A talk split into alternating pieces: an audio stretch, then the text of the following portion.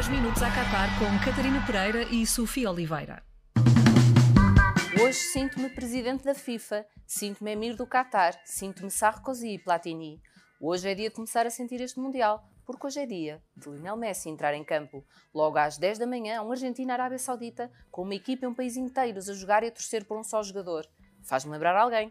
Na bancada deverá estar o príncipe saudita, que desde que encomendou a morte de um jornalista, deve estar cheio de ciúmes do Qatar, por ter conseguido convencer primeiro a FIFA que tem condições para organizar um Mundial. À uma da tarde, há um Dinamarca-Tunísia. Os dinamarqueses divulgaram uma primeira lista de convocados e só depois é que se lembraram que faltava lá gente. Foi assim que foi convocado o Bá, lateral do Benfica. Não sabia que os países nórdicos também conheciam a arte de arrascar à última da hora. Às quatro, há México-Polónia. Os mexicanos já são uma das grandes desilusões deste Mundial, porque desta vez nem sequer organizaram uma festa antes. Quanto à Polónia, ainda há uns dias estava quase a entrar na guerra e agora aqui está, a depender apenas dos mísseis de Lewandowski. Às 7 há um França-Austrália, o que significa que pela primeira vez vamos estar todos a torcer pelos mesmos, ou seja, contra os franceses. Mas coitados, quase todos os dias ficam sem um jogador importante para este Mundial. Já não tinha tanta pena deles desde que o Éder os. Isso.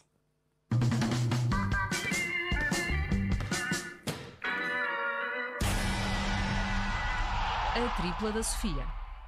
Sofia, diz-nos lá então quem é o teu Darwin do dia hoje, ou seja, aquele ou aquela seleção que toda a gente quer ver, menos tu. Porquê que não terminaste a frase da introdução? Uh, ficou alguma coisa por dizer? Olha, um, já não meu... tinha tempo, Sofia, já, já não, não tinha tempo. Né? São mesmo só 10 minutos.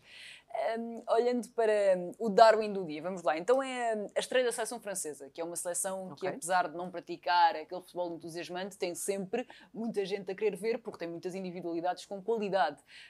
No entanto, parece-me que entregar, entregar, toda esta qualidade a Deschamps é, foi mais ou menos como entregar Bernardo Silva a Jorge Jesus. Os títulos apareceram, mas uh, ficou muito talento pelo caminho. Deschamps acaba, acaba por ser um, um, selecionador que consegue perder uma final do europeu em casa, no Parque dos Príncipes, com o Cédric a titular por Portugal. Portanto, todo um, um rol de proezas de Deschamps. E a proeza foi tão grande que levou alguns portugueses a acreditar que aquela borboleta famosa que pousou em Ronaldo tinha sido reencarnada no espírito de Eusébio. Portanto, eh, realmente Deschamps, Deschamps uh, ganha vários uh, troféus ao longo da sua carreira e ainda e ainda tarda a saída de Fernando Santos. Eu não lhe perdoo isso, porque acabou por lhe dar o único título da seleção portuguesa. Agora deixaste-me com vontade que o Deschamps comece a testar ali o Griezmann na lateral esquerdo. Foi uma ideia agora que me deixaste aqui no ar. Enfim, o teu X do dia, ou seja, aquele que toda a gente quer ver e tu também. Hoje vai ser surpreendente, não vai? Vai, claro. Lionel. Lionel. Se calhar assim é menos dizer, surpreendente. Tanto a dizer e já tão pouco a acrescentar. Lionel Messi, provavelmente no seu último Mundial, não é? Como ele já disse. Eu acho que há dois tipos de pessoas em relação a Lionel Messi. Há aquelas pessoas que insistem em dizer que Lionel Messi está ao nível do meu avô e o meu avô já morreu. E depois há um outro grupo de pessoas que trata Lionel Messi por Deus. Eu confesso que faço parte do segundo grupo de pessoas e faço também parte do grupo de pessoas que avalia coisas numa escala de 0 a Messi. Imagina, quão bom é este podcast de 0 a Messi? Quão bom é Cristiano Ronaldo de 0 a Messi? Pronto, por aí.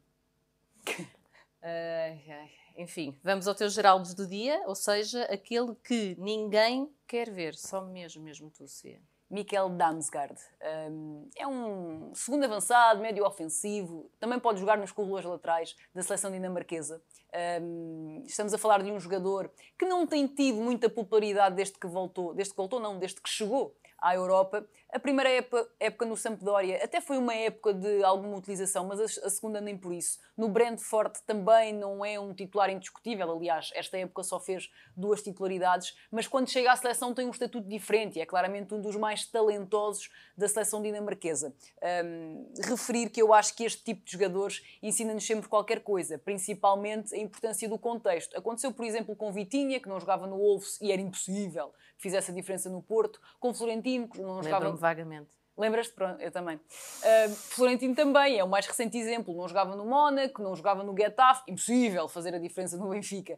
E Damsgaard acaba também por ser esse tipo de jogador, o que nos ajuda também a não sermos patetas. Não estava nada à espera que escolhesse um jovem. Uh, estou aqui também um bocadinho preocupada porque hoje, à primeira, escolheste logo Lionel Messi para o X e depois nos restantes jogos da Argentina que, segundo muita gente, pode ir até à final, não é? Pode ser Sim. uma vencedora. Para mim. Vai estar sempre a escolher o mesmo, não é? Se calhar Então, temos que variar um bocadinho para Faz parte do estatuto. Ok, faz sentido. Deixa-me só também elogiar a Dinamarca, porque tem sido, de- eh, talvez até a seleção com uma voz mais insistente pela falta de direitos humanos eh, no Catar, mas enfim, como diz o nosso presidente Marcelo Rebelo de Sousa, esqueçamos isso. Esqueçamos. Um áudio para o engenheiro.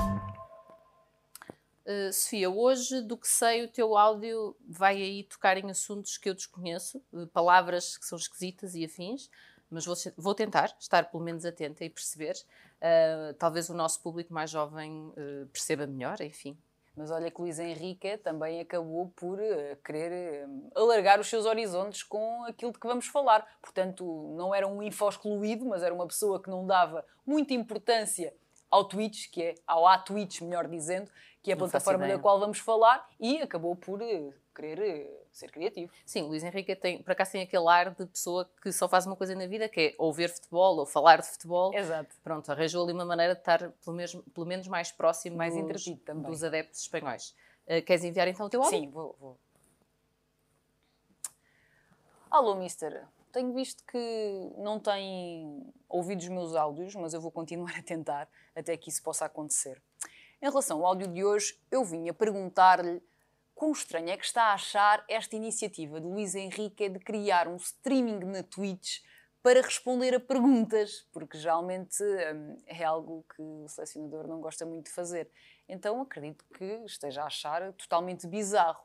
Além disso, estamos a falar de um selecionador, neste caso Luís Henrique, que não, tido- não tem tido problemas nenhums em individualizar, hum, algo que eh, para si também é bizarro. Aliás, todos nós sabemos que quando era pequenina a sua mãe hum, não lhe dizia Olha, Fernando, vem aí o papão. Dizia, olha, Fernando, vem aí o verbo individualizar. Só pode ser por isso que tem, eh, neste caso, eh, tanto medo de eh, responder às questões dos jornalistas. Sim, não percebi nada. Twitch e não sei o quê. Sabes que eu permite-me dizer que neste caso, só neste caso, estou mesmo muito com o Fernando Santos.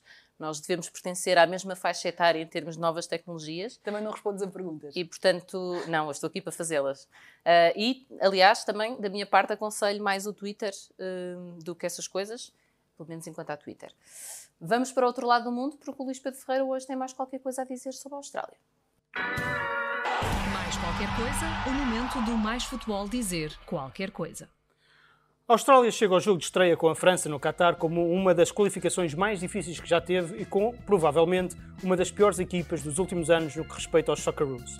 Down Under, lá em baixo, ninguém tem grande fé na equipa de Graham Arnold, o selecionador que não só teve problemas em apurar os australianos, como ainda teve de lidar com uma azia familiar. É que o técnico deixou de fora dos convocados Trent Sansbury, nada mais, nada menos que o genro. O marido da filha até joga no Qatar, mas não foi chamado pelo sogro. Por outro lado, Arnold chamou Garang Kuol. E porquê que isso é surpreendente? Por duas coisas. A primeira, porque o rapaz de 18 anos nunca foi titular como jogador sénior, nem na seleção, nem no clube, o Central Coast Mariners. E a segunda é porque, apesar disso, vai mudar-se para a Premier League. Ao fim de 13 jogos como sénior, o Newcastle contratou-o e vai contar com ele já a partir de janeiro. Os Socceroos vão ter ainda em campo um futebolista que praticamente nunca foi à Austrália. Harry Sutar nasceu e cresceu na Escócia e foi ao país que representa apenas 5 vezes.